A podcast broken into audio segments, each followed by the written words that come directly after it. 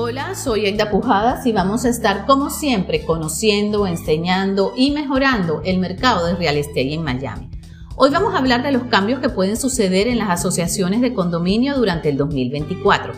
Y es que aquellas personas que en la actualidad son dueños de apartamentos en condominio deben estar alertas ante los cambios que se avecinan durante este año, pues las asociaciones ya no podrán renunciar a sus aportes al fondo de reserva del edificio. Según lo establecido en el proyecto de ley 4D del Senado de la Florida, así como en el proyecto de ley de seguimiento 154, los propietarios de unidades en los condominios tendrán que aportar las reservas requeridas para los componentes principales del edificio, como por ejemplo techo estructuras primarias, pisos, fundaciones y materiales de prevención de incendios.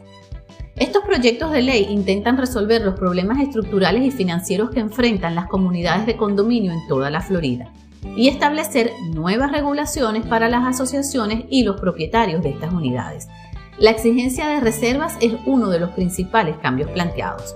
Pero, ¿qué son las reservas? Las personas que son dueñas de un condominio o una casa vinculada a una asociación de propietarios deben pagar tarifas mensuales. Si bien la mayoría de estos fondos se destinan al mantenimiento de las áreas comunes y a los gastos operativos del conjunto, otra parte se debe asignar a lo que se llama un fondo de reserva para gastos inesperados. Los fondos de reserva son realmente muy parecidos a los ahorros o dinero de emergencia en tus finanzas personales. Los condominios y las asociaciones de propietarios generalmente usan sus reservas para pagar situaciones inesperadas en la comunidad o grandes proyectos de mantenimiento o renovación. Si quieres más detalles sobre la importancia de las reservas, escucha mi episodio titulado 10% de reservas. Ahora, estas leyes también indican que todas las asociaciones deben completar un estudio de reserva de integridad estructural antes del 31 de diciembre del 2024. Para cumplir con los requisitos del estudio, un ingeniero o arquitecto debe examinar las áreas comunes del edificio, evaluar la integridad estructural del mismo y hacer recomendaciones para cualquier mejora necesaria. De la misma forma, se analizarán las reservas y los requisitos de financiación. Este estudio debe repetirse cada 10 años. Al realizar esta investigación, los inspectores determinarán si la asociación tiene suficientes fondos asignados para cada componente y evaluarán si el condominio está recaudando activamente lo suficiente para cumplir con los requisitos de reserva.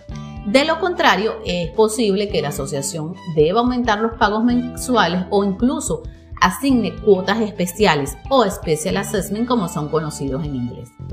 Ante la posibilidad de Special Assessment, el condado de Miami-Dade ha diseñado un programa para brindar asistencia financiera a los propietarios de condominio para ayudarlos a pagar estas asignaciones especiales. Te dejo el link en la descripción del episodio para que lo puedas consultar. Las consideraciones anteriores parecen indicar que una fuente de inventario durante el 2024 serán los condominios, ya que los propietarios que no puedan hacer frente al incremento de los gastos de mantenimiento o a las posibles cuotas especiales podrían verse forzados a vender sus propiedades. Sin embargo, superado este año, estos mismos apartamentos tendrán mucho más valor, pues al tener reservas podrán calificar para ser comprados a través de una amplia cantidad de préstamos hipotecarios y estarán en mejores condiciones. Si vives un condominio o estás pensando comprar uno, ponte en contacto conmigo para explicarte más detalles sobre estos cambios y recuerda, como siempre, suscribirte a mi podcast si aún no lo has hecho. Esto es todo por hoy, hasta un próximo episodio.